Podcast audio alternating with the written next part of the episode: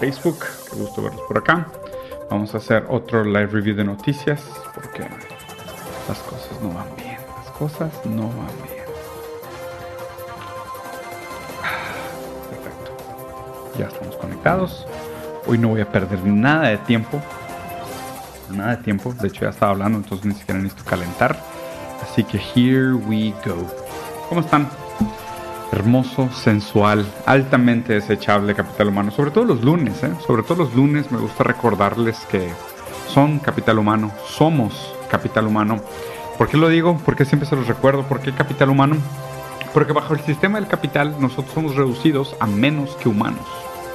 No somos eh, vidas en sí mismas, dignas, eh, válidas, superiores, dotadas de un sentido, buscando eh, su máximo exponer en el mundo, manifestándose en sus máximas habilidades, no. Somos productores de, de plusvalía para la acumulación del capital. Bajo el modelo capitalista somos reducidos a capital humano. ¿Cómo están? Espero que este lunes les esté tratando con el desprecio que merecen, con la indiferencia que merecen. Y dado que es un día interesante porque han pasado muchísimas cosas, vamos a hacer un review de noticias. Eh, me voy relativamente rápido porque quiero llegar al final. La verdad es que lo tenía pensado hacer como en un video separado, pero está demasiado divertido. Entonces no pienso perderme la oportunidad de hacerlo todo en este video. Pero bueno, para empezar, digo, eh, vamos a revisar todos los periódicos, como siempre. Bueno, no todos, algunos periódicos, como siempre, para dar como una perspectiva sobre qué raro, ¿no? Que, que, diferentes países del mundo estén cubriendo los diferentes eventos sobre, de diferentes formas. Y eso lo hago también un poco para romper las burbujitas de eco. Porque Seguramente cada uno de ustedes tiene sus medios favoritos para informarse, pero es bueno romper esas burbujas de ecos y darse cuenta de cómo otros medios hacen cobertura o cómo otros medios hacen su aproximación a lo que ellos consideran noticia, a lo que ellos consideran digno de ser noticia en el mundo. ¿no? Yo para empezar, vean, preciosa publicación por parte de, de People's Daily, de, que esto obviamente es parte del gobierno de China, como muchos otros periódicos, ¿eh? o sea, no crean que, ah, es que esto es propaganda china, no, pues Wall Street Journal, New York Times, también son propaganda americana, nada más que estás tan acostumbrado a verlos que te parece que son imparciales o que son algo más, más limpio, ¿no? O CNN o Fox, güey. Hay gente que dice, no, Fox es un medio completamente anti-establishment. Ajá, porque reasons, ¿no? Y Marshall McLuhan volteándose en su tumba, sufriendo, güey, con todas esas estupideces. Bueno, el caso es que en el periódico de China, la gente, los extranjeros están deseando éxito al próximo congreso del Partido Comunista Chino. Eh, hay un incremento eh, en las ventas de, China, aumenta los ingresos para el sector de manufactura de automóviles, o sea, al parecer va todo muy bien. Eh, China recluta nuevos astronautas para la reserva de futuras misiones espaciales, digo, misiles subiendo, lanzamientos, Li Shiping acá viéndose súper ganador, güey, saludando banda. En fin, hace un gran día para China hoy, por lo visto. En cambio, en el país, digo, esto se me hizo súper raro, ¿no? Pero prácticamente toda la primera portada del país se trata de, eh, de las elecciones en Brasil.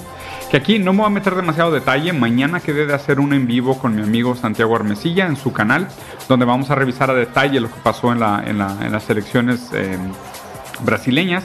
Digo, eh, para la gente que no está tan enterada, les voy a hacer un micro resumen. Brasil es un país que tiene dos rondas electorales. Hay una primera ronda donde están todos los candidatos y a menos de que un candidato consiga por lo menos el 51% de los votos, se van a un segundo turno donde los dos candidatos más votados eh, vuelven a competir por los votos nacionales. Otra cosa es que en Brasil el voto es obligatorio, a menos de que tengas, por ejemplo, en mi caso, de que, oye, pues en, la ciudad en donde yo vivo en México no hay urnas, entonces hubiera tenido que viajar a otra ciudad de México para poder votar. Entonces nada más mandas un comprobante de que vives en un lugar donde no hay urnas y te permiten eh, no, votar. Si no, tienes que ir a votar en blanco y hay diferentes maneras de justificar el por qué no votas, pero el voto es algo prácticamente obligatorio en Brasil, ¿no?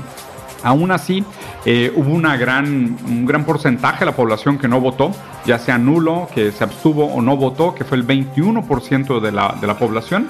Y las elecciones acabaron muy similares entre Bolsonaro y Lula. ¿no? Lula tuvo el 48.3% de la intención de, de, voto, bueno, de votos, ya en este caso es duro, pero por ser la primera vuelta, pero no fue lo suficiente para ganar en la primera ronda. Entonces, lo que implica que va a haber una segunda ronda de votaciones entre Bolsonaro y Lula. Existe todavía una gran posibilidad de que, de que gane Lula, aunque pudiera ser que Bolsonaro retomara el el segundo y tercer candidato, que es Simón Tebet y Ciro Gómez, que son centro-izquierda y centro-progresista, si quisieras verlo así, pero la verdad es que no hay centro, el centro es derecha, para ser sincero. Eh, vamos a ver para qué lado se van esos electores, ¿no? Pero lo más probable es que estos 20, 21% eh, que no votaron la primera ronda van a ser los que van a decidir la segunda ronda de las elecciones.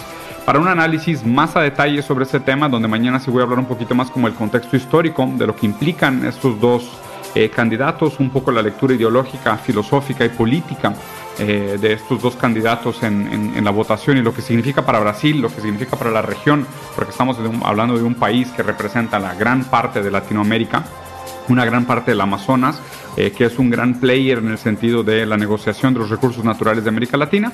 Para eso mejor vayan a verlo mañana y ahí voy, a estar en el canal de Santiago.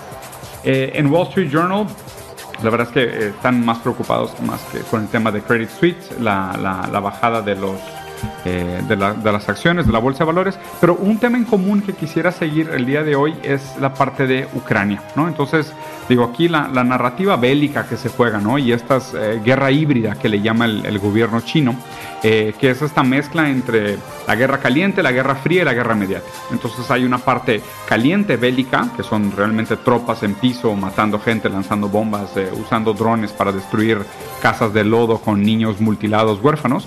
Existe la guerra fría, que son todas estas tensiones fronterizas, colocaciones de tropas militares. Eh, posicionamiento geopolítico, en fin, ¿no? Es la Guerra Fría. Y está la guerra mediática, que es eh, pues toda esta parte de las campañas de desinformación, las campañas de manipulación de la percepción pública, eh, la manera como se construye la narrativa desde los diferentes ángulos y lados de la historia.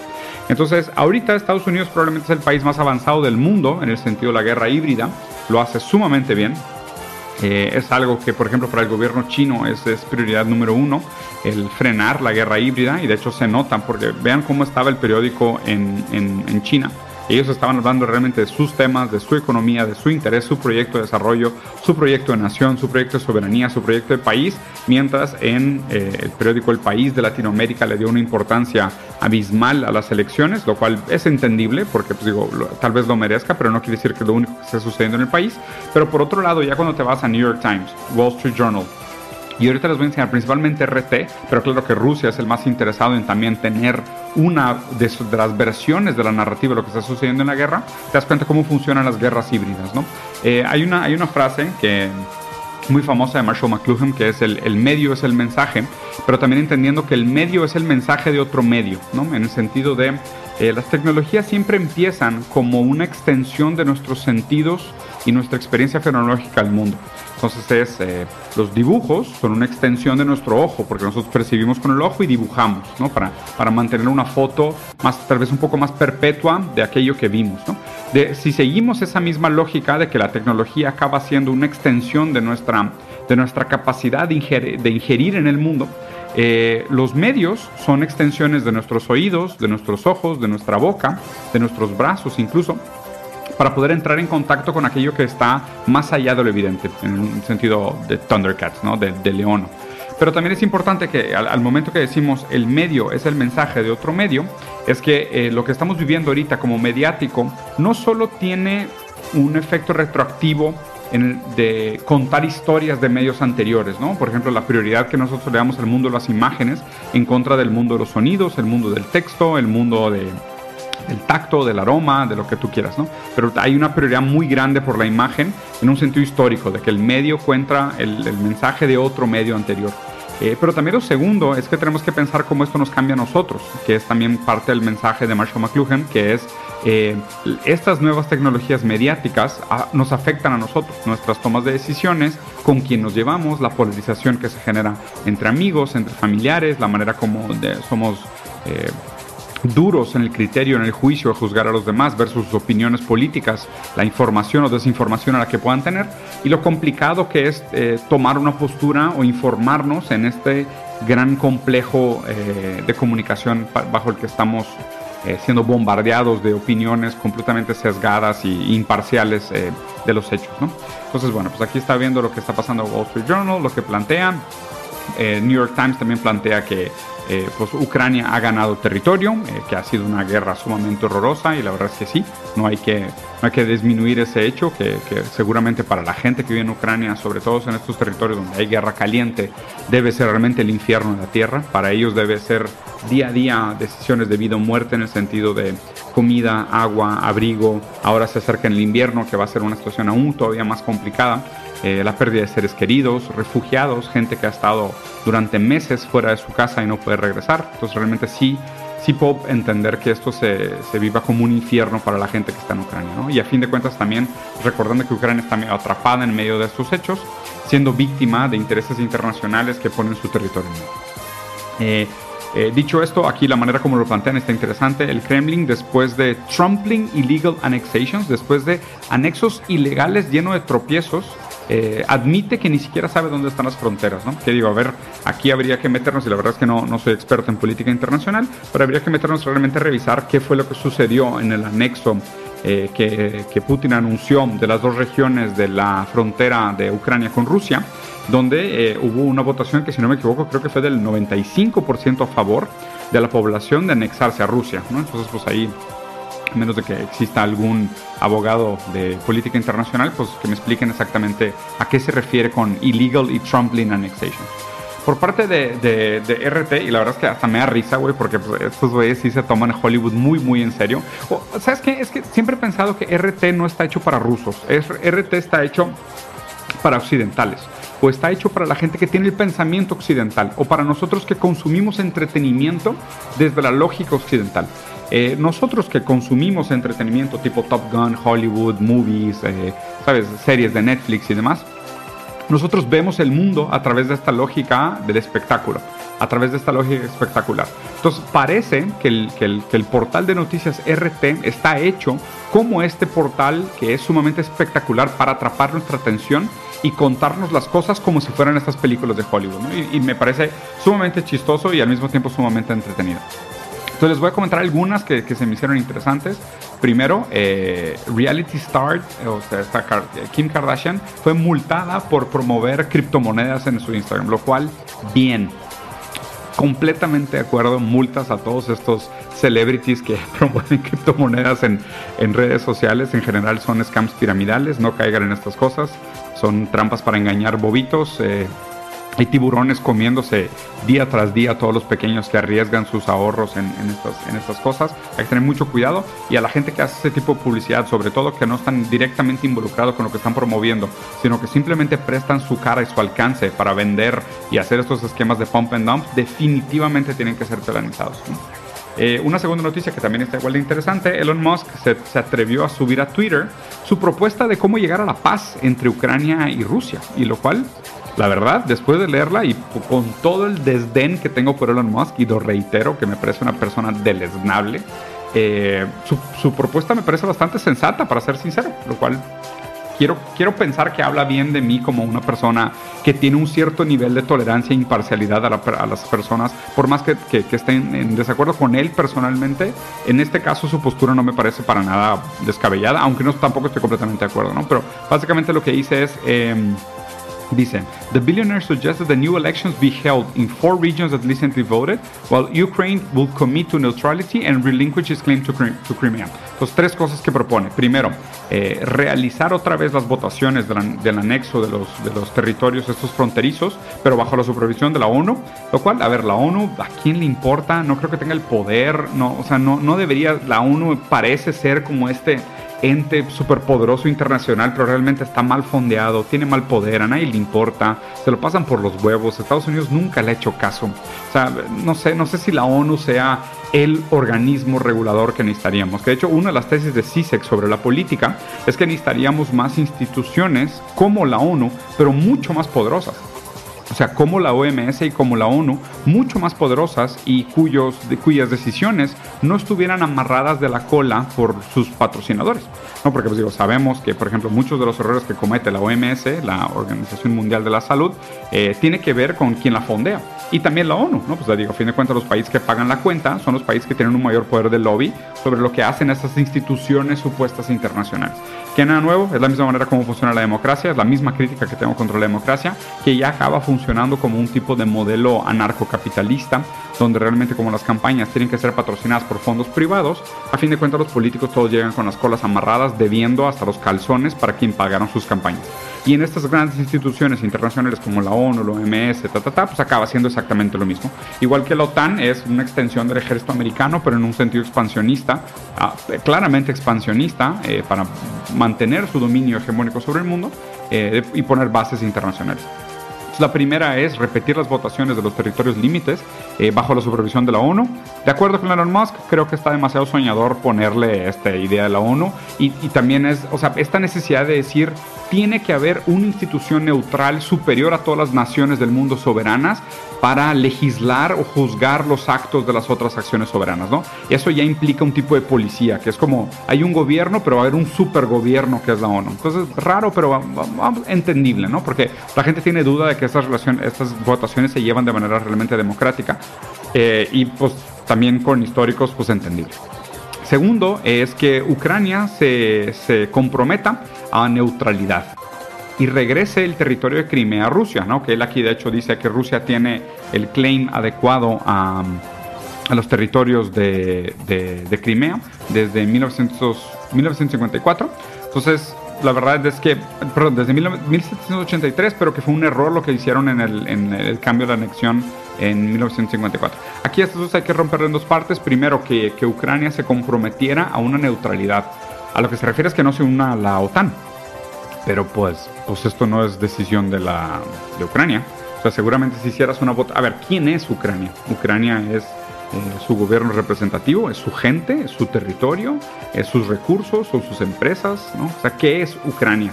Más allá del nombrecito, pues, o sea, la definición metafísica, lo que determina eh, este Estado, pues entonces, Ucrania se compromete a una neutralidad. ¿Neutralidad en qué sentido?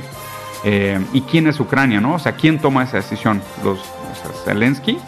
Porque digo, Zelensky tomó la decisión de, o sea, está pidiendo entrar a la OTAN. Entonces, pues si él es el democráticamente elegido como el líder que representa y toma decisiones en nombre de la población de, de, Ucrania, pues no cambia mucho, ¿no? A menos de que cambiaras este discurso y dijeras eh, que se votara democráticamente por parte de los habitantes de Ucrania que si quieren anexarse a la OTAN o no. Y aparte ahorita es, me parece prácticamente imposible porque si tomas ya, ya cómo están las cosas, ya debe haber un resentimiento muy grande por toda la propaganda, el dolor, el sufrimiento, los, las, las, las pérdidas de civiles que se han dado en este enfrentamiento. Y seguramente mucha gente ya diría, no, sí, sí, o sea, sí nos queremos meter a la OTAN porque las cosas están feas. Y tercero es que regresar en el territorio de Crimea a Rusia lo cual eh, pues Estados Unidos no quiere, ¿no? porque pues Estados Unidos, mucho lo que está haciendo ahorita en sus frentes proxies de, guerra alrededor del mundo, que son guerras económicas, estas guerras se dan en nombre del capital, o sea, más bien podrías argumentar, como lo hace mi amigo canadiense Plastic Pills, que, eh, que estas guerras son nada más que el, interés del capital actuando a través de nosotros, o sea, son el interés de la proliferación del, valor agregado acumulado, actuando a través de nosotros, actuando a través de la política, actuando a través de las grandes empresas, actuando a través de los, de los ejércitos, en el sentido de eh, el crecimiento del capital acumulado americano busca eh, reducir su competencia en Europa y realmente reducir su competencia en Rusia también sea, gran parte de, de, lo, que está, lo que se está conformando como la tormenta perfecta aquí es que Europa va a perder mucha de su competitividad, de su competitividad, perdón, ahí se me atoró la palabra, porque con el incremento de las energías, eh, su costo de mano de obra, su costo de manufactura se va a subir demasiado, se va en el carajo, y ya no van a ser competitivos contra Estados Unidos. Entonces Estados Unidos va a tener más oportunidades de venta, ¿no? Pero también es un tiro en el pie porque Europa también es consumidor y algunos de los productos que consume Estados Unidos se hacen en Europa. Entonces o sea, va a haber todo un trade war ahí bastante interesante, pero en esto definitivamente sale perdiendo Europa. El interés de que Crimea sea parte todavía de Rusia, obviamente es muy bueno para Rusia, para la estabilidad de la zona, pero es malo para Estados Unidos. Entonces tal vez no pasaría, porque Estados Unidos no quiere que Rusia tenga acceso al mar por esa región en específico, porque le da una ventaja competitiva comercial para hacer negocios con Europa. Entonces, suena muy bonito lo que propone eh, Elon Musk, pero realmente es bastante naive, bastante infantil. Es una respuesta de Twitter, ¿no? Es una respuesta de Twitter que ignora completamente la realidad del mundo. Es, esto es casi tan válido como decir vamos a abrazarnos para, para, para querernos más. De hecho, creo que cambié de opinión. Al principio, cuando lo leí la primera vez, me pareció bastante sensato de su parte. Y ahora que lo reviso a detalle, pues, se me hace bastante infantil. Nada nuevo, Elon Musk. Eh, Zelensky prácticamente lo amenaza, dice que está loco, que es un traidor. En, Estados Unidos lo están tachando de prorruso, de prorruso por la manera como está planteando las cosas. Y también creo que de alguna manera ya les empieza a dar medito la Tercera Guerra Mundial, lo cual, qué bueno, porque pues, a todos nos debería dar miedo. El caso Irán, digo esto si no lo han investigado, vayan a investigar. Eh, dos cosas que son sumamente llamativas es que la primera mujer que murió, y que fue la que detonó supuestamente toda esta onda de manifestaciones, hay videos de ella eh, eh, muriendo de causas naturales, parada, de pie, sola, sin que nadie la toque.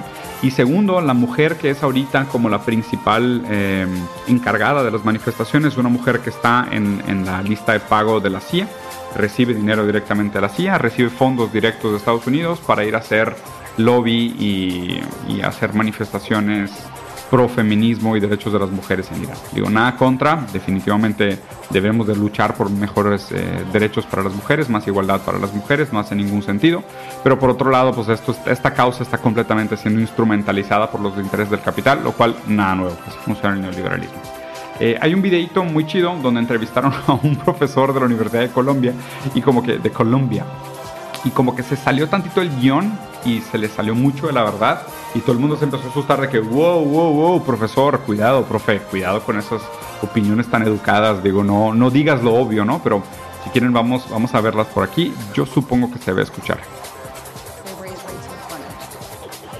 ¿Se me escuchan, supongo? Ah, yo no estoy escuchando.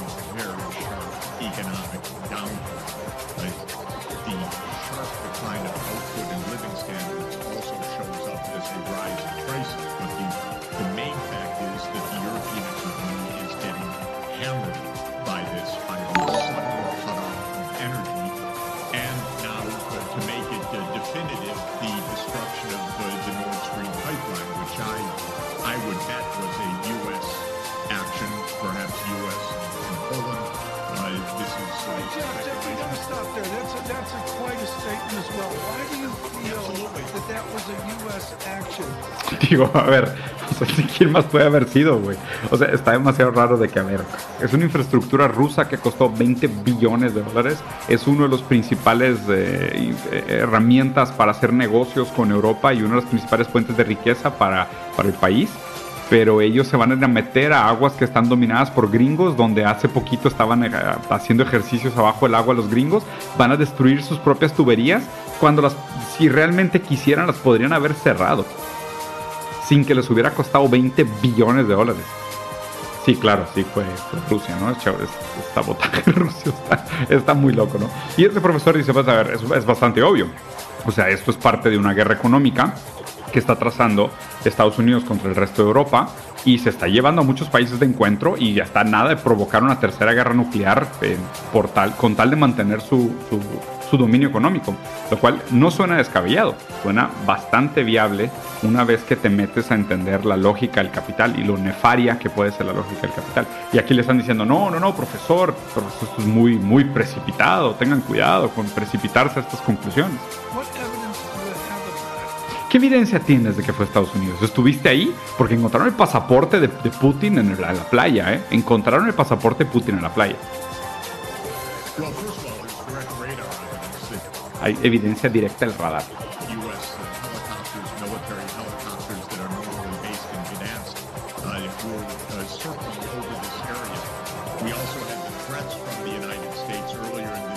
Digo, primero, eh, pues qué evidencias tiene, pues habían helicópteros gringos Segundo, Estados Unidos dijo que iba a hacerlo. Y tercero, Estados Unidos, después de que sucedió, dijo que era una gran oportunidad.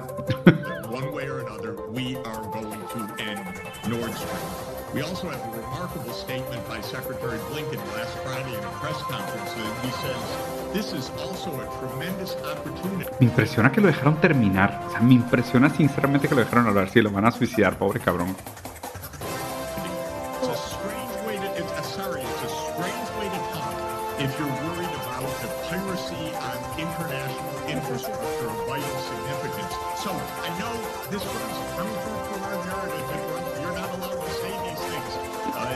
Y le empezó a entrar el miedito. Yo sé que no debería estar haciendo esto. Yo sé que esto va en contra de nuestra narrativa. Pero, ay, bueno, este, pues que es demasiado obvio.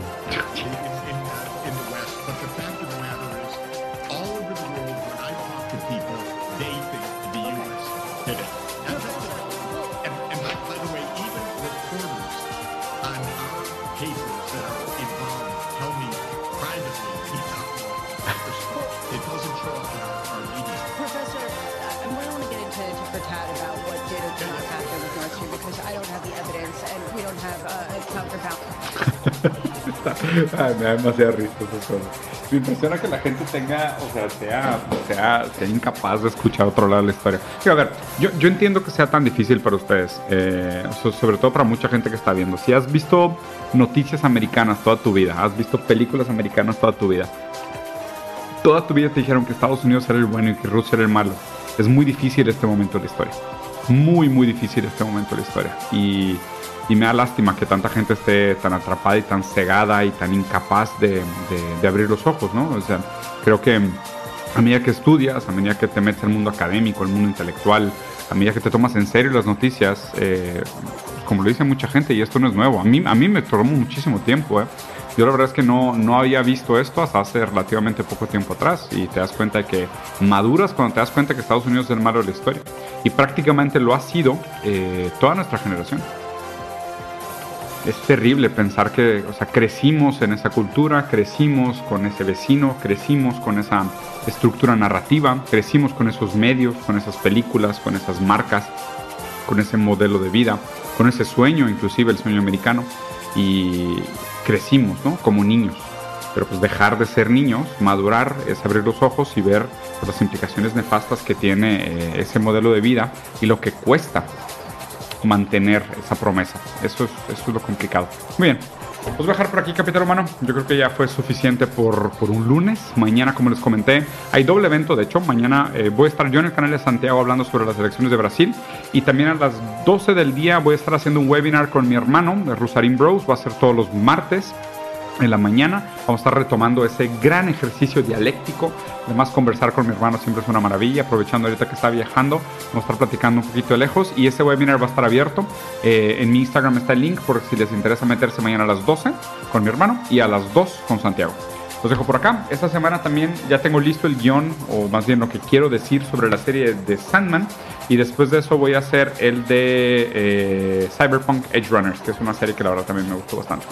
Espero les haya gustado. Dejen por su, comentario, compartan, hagan clips, manden memes, lo que sea, lo que les divierta, recetas de cocina. Pero lavan. Adiós.